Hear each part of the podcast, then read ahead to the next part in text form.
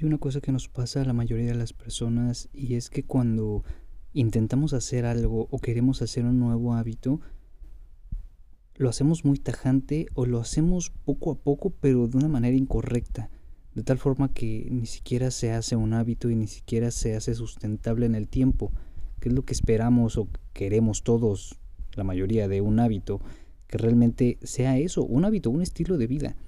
No se trata de hacer solo ejercicio unos meses para tener el cuerpo pues chido para las vacaciones. No se trata de, hacer una dieta simplemente por bajar de peso, eh, levantarte temprano un tiempo o ser puntual para algunas cosas o algunas veces. No se trata de eso, se trata de que todo sea sustentable en el tiempo y de que sea un estilo de vida.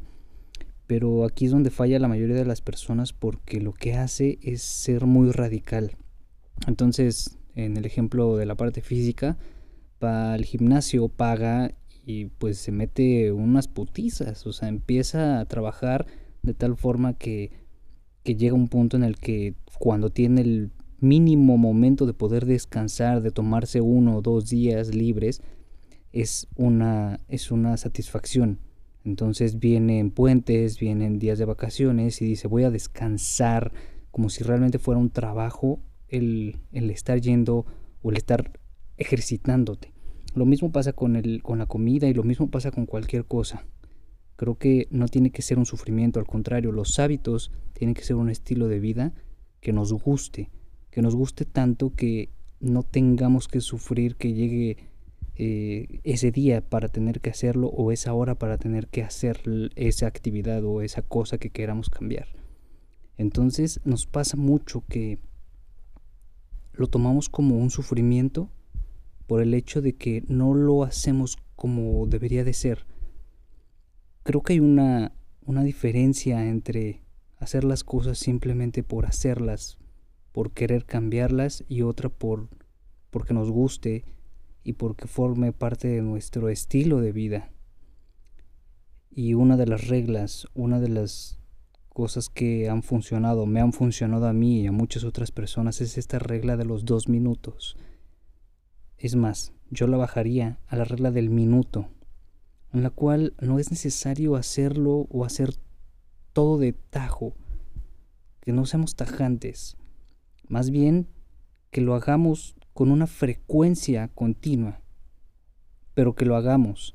No importa que dejemos de hacer que no hagamos tanto tiempo, por ejemplo, en el, aspecto deportivo, de ejercicio, no importa que no hagas media hora, puedes hacer cinco minutos. No importa que tal vez no te levantes temprano a las seis de la mañana todos los días y te quedes despierto, despierta. ¿Qué tal si te levantas, te despiertas un minuto y lo vas aumentando poco a poco? El chiste es hacerlo continuamente, todo constante, constante, todos los días, todos los días, semanas, así hasta que vayas acumulando el hábito y a que, a tu cuerpo, que a tu mente se le haga más sencillo y que sepa que a esa hora hay que levantarse, por ejemplo, en la parte de la puntualidad o de levantarse temprano, eh, que tiene que hacerlo de esa manera porque le gusta. Pero como la mayoría hace las cosas tajante y quiere hacerlo de lleno no logra hacerlo sustentable. Esta regla de los dos minutos funciona muchísimo para cuestiones de deporte, de puntualidad, de hacer actividades, de ponerte disciplinadamente en algo que quieras lograr.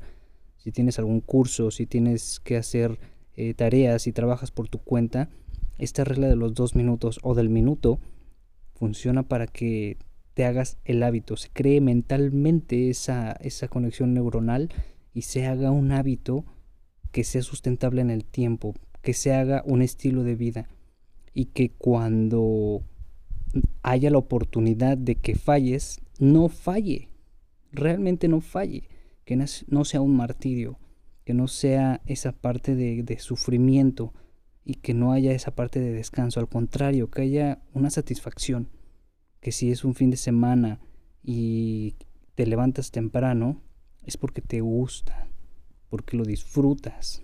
Si es un día de descanso o de puente en el cual puedas o tengas la oportunidad de no ir al gimnasio, de no entrenar, de no hacer ejercicio, tú lo quieras hacer por tu cuenta, tú quieras realmente hacerlo. ¿Por qué? Porque ya forma parte de ti. De vez en cuando definitivamente hay momentos o tiempos en donde vas a querer pues no hacerlo. Sin embargo, cuando ya está el hábito tan arraigado, pasa un, un cierto tiempo que ya no quieres dejar de hacerlo o quieres regresar a hacer ese hábito que ya tienes porque hace falta. ¿Por qué? Porque forma parte de tu estilo de vida. Entonces, aplica la regla de los dos minutos.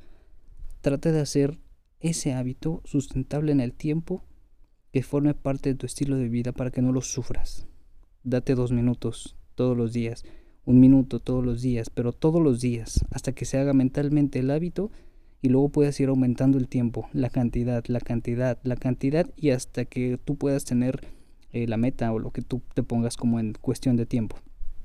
Creo que eso ayudaría muchísimo a muchísima gente para que pueda tener un estilo de vida más placentero, sin sufrimiento y sin dejar las cosas tan a medias como la mayoría lo hace.